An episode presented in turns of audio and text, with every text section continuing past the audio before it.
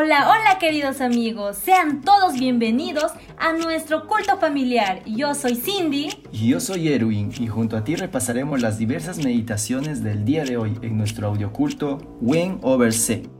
¡Comencemos!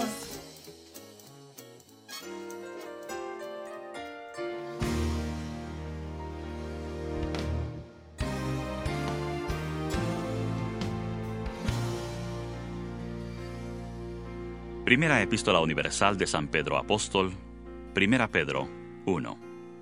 Pedro, apóstol de Jesucristo, a los expatriados de la dispersión en el Ponto, Galacia, Capadocia, Asia y Bitinia, elegidos según el previo conocimiento de Dios Padre en santificación del Espíritu, para obedecer y ser rociados con la sangre de Jesucristo.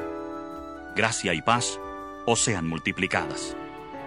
Bendito el Dios y Padre de nuestro Señor Jesucristo, que según su gran misericordia nos hizo renacer para una esperanza viva por la resurrección de Jesucristo de los muertos, para una herencia incorruptible, incontaminada e inmarchitable, reservada en los cielos para vosotros, que sois guardados por el poder de Dios mediante la fe, para alcanzar la salvación que está preparada para ser manifestada en el tiempo final.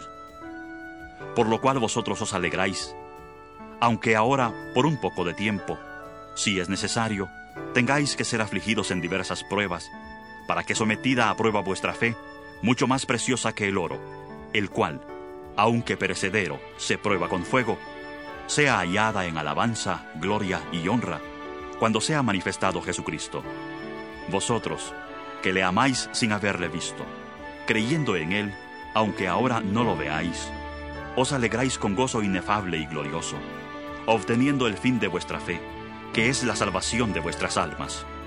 Los profetas que profetizaron de la gracia destinada a vosotros inquirieron y diligentemente indagaron acerca de esta salvación, escudriñando qué persona y qué tiempo indicaba el Espíritu de Cristo que estaba en ellos, el cual anunciaba de antemano los sufrimientos de Cristo y las glorias que vendrían tras ellos. A estos se les reveló que no para sí mismos, sino para nosotros, administraban las cosas que ahora os son anunciadas por los que os han predicado el Evangelio por el Espíritu Santo enviado del cielo, cosas en las cuales anhelan mirar los ángeles. Por tanto, ceñid los lomos de vuestro entendimiento, sed sobrios y esperad por completo en la gracia que se os traerá cuando Jesucristo sea manifestado.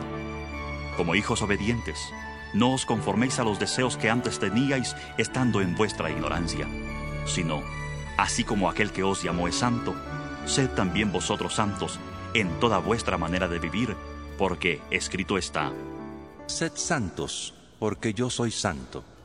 Si invocáis por Padre aquel que sin acepción de personas juzga según la obra de cada uno, conducíos en temor todo el tiempo de vuestra peregrinación pues ya sabéis que fuisteis rescatados de vuestra vana manera de vivir, la cual recibisteis de vuestros padres, no con cosas corruptibles como oro o plata, sino con la sangre preciosa de Cristo, como de un cordero sin mancha y sin contaminación.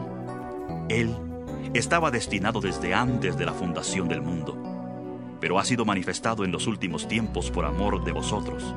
Por medio de él creéis en Dios, quien le resucitó de los muertos y le ha dado gloria para que vuestra fe y esperanza sean en Dios.